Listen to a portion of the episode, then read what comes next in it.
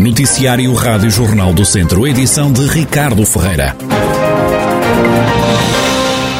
A semana arranca com ameaça de chuva e trovoada na região. As temperaturas vão subir a partir de quinta-feira, é o que dá conta ao meteorologista Pedro Sousa, do Instituto Português do Mar e da Atmosfera. Até a quarta-feira persiste alguma instabilidade, portanto, em especial hoje e amanhã existe a possibilidade de aguaceiros e trovoadas, em especial no período da tarde. Na quarta-feira já é um pouco menos provável, mas ainda existe essa probabilidade. Depois, a partir de quinta-feira, a situação vai mudar um pouco, vamos passar por um fluxo de leste mais quente e mais seco e a temperatura vai subindo progressivamente nos próximos dias e o tempo vai estar bastante quente, eh, até ao fim de semana, sim, pelo menos. Amanhã há uma, uma, ligeira subida da temperatura e depois a partir de quinta-feira é quando a, a, temperatura vai, vai subir um pouco, de forma um pouco mais acentuada e esta subida será progressiva até, até sexta-feira em princípio. Depois mantém-se mais ou menos estável, mas com valores elevados durante o fim de semana. No fim de semana, a máxima pode atingir os 35 graus. Os modelos de momento apontam para temperaturas na, em Viseu, capital distrito, a rondar os 35 graus no fim de semana. Um, a temperatura mínima prevista, a mais alta que temos de momento prevista para Viseu é de 19 graus, portanto não, não chega a tal critério definido no tropical de 20 graus, mas com certeza algumas zonas de, do distrito poderão ter essas noites com mínimas acima dos 20 graus, sim, é possível. E com o aumento da temperatura sobe também o risco de incêndio. Nos distritos do interior norte e centro já existem algumas, alguns conselhos que estão com um nível elevado ou muito elevado de risco de incêndio um, a situação mantém-se mais ou menos estável, lá está, até quarta-feira, e depois, a partir de quinta-feira, com, com, com, a subida das temperaturas, com a diminuição da umidade relativa e também com algum intensificar do, do vento de leste nas terras altas, uh, o risco de incêndio vai, ficar, vai agravar claramente né, a partir desse período e vai se manter durante uns bons dias com, com risco bastante elevado. Sim. Pedro Sousa, meteorologista no Instituto Português do Mar e da Atmosfera, com a previsão do tempo para esta semana no distrito de Viseu. Vêm dias de calor, mas antes até pode chover. António Leitão Amaro, antigo secretário de Estado da Administração Local do governo de Pedro Passos Coelho e atual presidente da Assembleia Municipal de Tondela, foi eleito no domingo vice-presidente da Nacional do PSD, é um dos seis vice-presidentes do novo líder do PSD, Luís Montenegro. A Rádio Jornal do Centro, António Leitão Amaro, fala numa honra, mas também numa responsabilidade. O convite, obviamente, me honra, mas é também uma grande responsabilidade.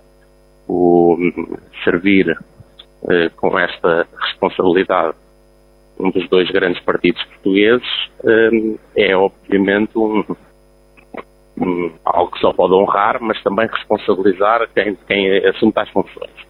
O que espero é que possamos contribuir todos uh, para fazer cada vez mais do PSD a alternativa verdadeiramente diferenciadora, mas reformista, capaz de pôr o país a crescer mais e aproximar-se dos outros da Europa e uh, muito mais justo muito mais justo com o interior do país, que está esquecido, mas também muito mais justo com os mais eh, pobres, os mais vulneráveis, que estão simplesmente a ser esquecidos e deixados para trás. António Leitão Amaro diz que o PSD já mudou com Luís Montenegro e acrescenta que o partido vai ser a verdadeira oposição. Acho que este Congresso eh, demonstrou, este fim de semana, demonstrou uma enorme diferença e uma grande viragem de página no PSD eh, na atitude, na unidade, no envolver todos, no envolver incluindo aqueles reconhecidos em outros momentos, os adversários internos, procurar aquilo, aquilo que o Luís achou serem os melhores para poderem trabalhar com ele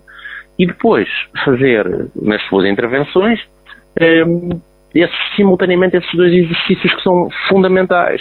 Eh, a denúncia dos erros da governação, porque é que em Portugal hoje se vive eh, menos bem. Eh, como disse há pouco, os mais pobres sofrem mais eh, e todos, aliás, pagam impostos a mais para serviços cada vez piores. Portanto, denunciar, mas também propor um caminho diferente. António Leitão Amaro, novo vice-presidente do PSD, já o presidente da Distrital de Laranja e antigo deputado Pedro Alves também está na estrutura nacional, é agora coordenador autárquico do PSD. Pedro Alves entende que as autárquicas são o próximo grande desafio eleitoral do partido.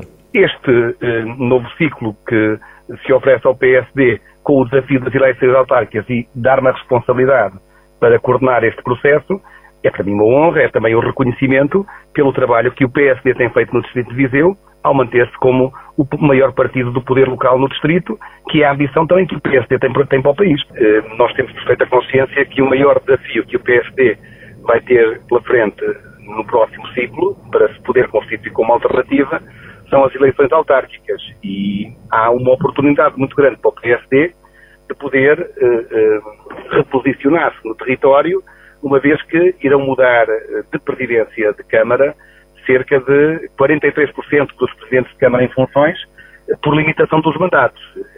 Logo, é uma conjuntura que poderá ser de grande oportunidade para reafirmação do partido. Pedro Alves sustenta que o Congresso do fim de semana trouxe paz interna. Diz que se abriu um novo ciclo em que a oposição vai ser diferente. Esta nova uh, direção e com esta nova liderança Uh, o PSD vai naturalmente imprimir uh, uma nova dinâmica e um estilo diferente de fazer oposição. Desde logo, uma oposição exigente, assertiva e próxima também de, de, das pessoas.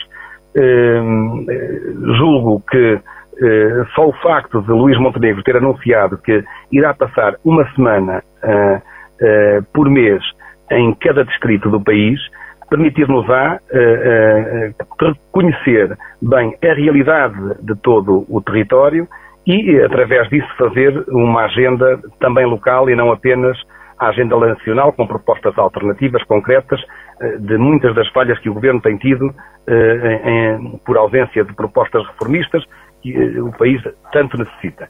Pedro Alves, ele que é o coordenador autárquico nacional do PSD, acrescenta que há vários dossiês que o partido vai colocar em cima da mesa, como o IP3 ou a radioterapia, temas que dizem respeito à região de Viseu. Para o Conselho Nacional do PSD foram também eleitos ontem, domingo, o presidente da Câmara de Lamego, Francisco Lopes, e José Batista, ele que é presidente da Conselhia Laranja de Oliveira de Frades.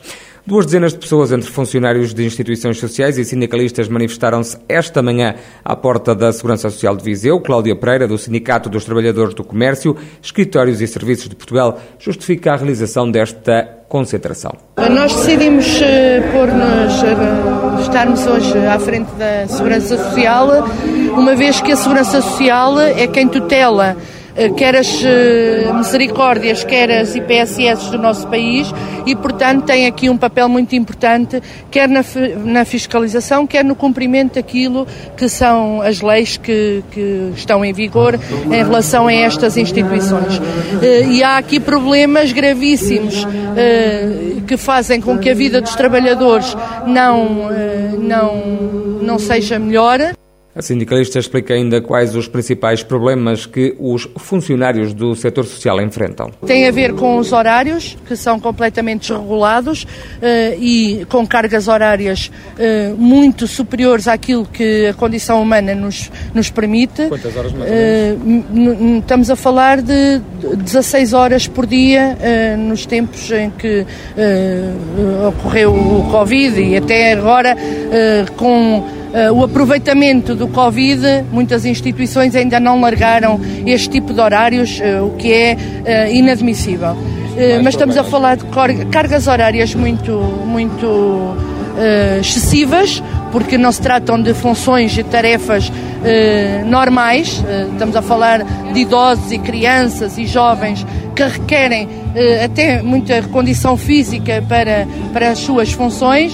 Estamos a falar de salários mínimos eh, para trabalhadores com 15, 20, 25, 30 anos a trabalhar eh, neste setor.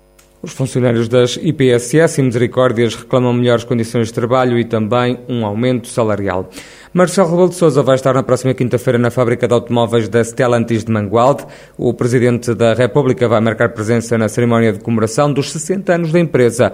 A sessão vai servir para anunciar novos projetos para o Centro de Produção Automóvel, onde são fabricadas carrinhas para as marcas Peugeot, Citroën e Opel.